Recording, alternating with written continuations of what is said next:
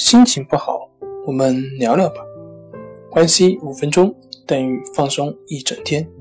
大家好，欢迎来到重塑心灵，我是主播心理咨询师杨辉。今天要分享的作品是考试焦虑对学生的消极影响。考试焦虑虽然是学生心理活动的表现，但是它的影响范围却不只是心理方面，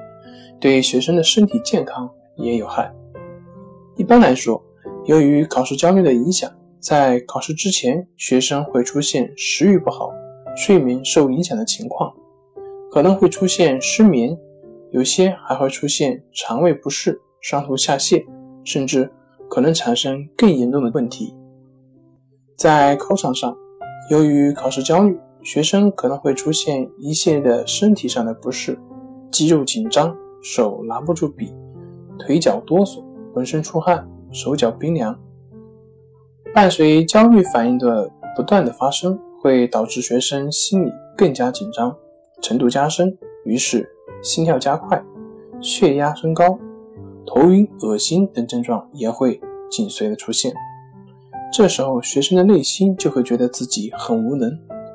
有挫折感、苦恼，还有可能会出现否定自我的心理。这种情况如果进一步加重的话，会使学生出现大脑一片空白，原本会做的题目也会回忆不起来，极度的紧张和敏感，无法集中思想和注意力去答题。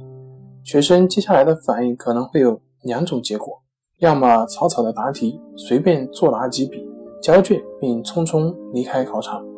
要么就在原地东张西望，毫无心思专心答题。